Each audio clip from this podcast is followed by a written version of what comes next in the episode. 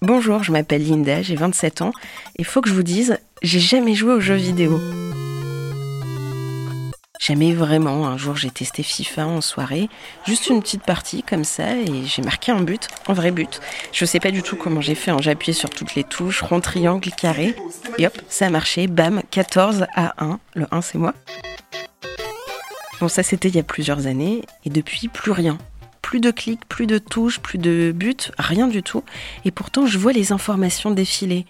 La musique, c'est 60 milliards d'euros dans le monde. Euh, le cinéma, c'est 100 milliards d'euros. Et le jeu vidéo, c'est 130. On fait même appel à des historiens pour reconstituer des faits. N'oublie pas, le destin de la Grèce Et puis pour certains jeux, des compétitions sont organisées. Il y a des joueurs professionnels qui jouent aux jeux vidéo et des spectateurs qui regardent ces joueurs jouer aux jeux vidéo. Ça s'appelle le e-sport.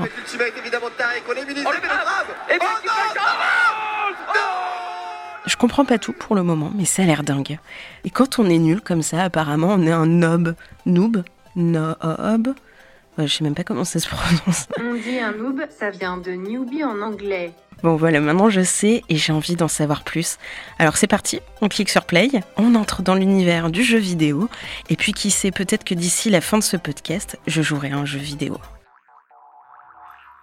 Vous écoutez Noob, un podcast réalisé par Baladio Productions.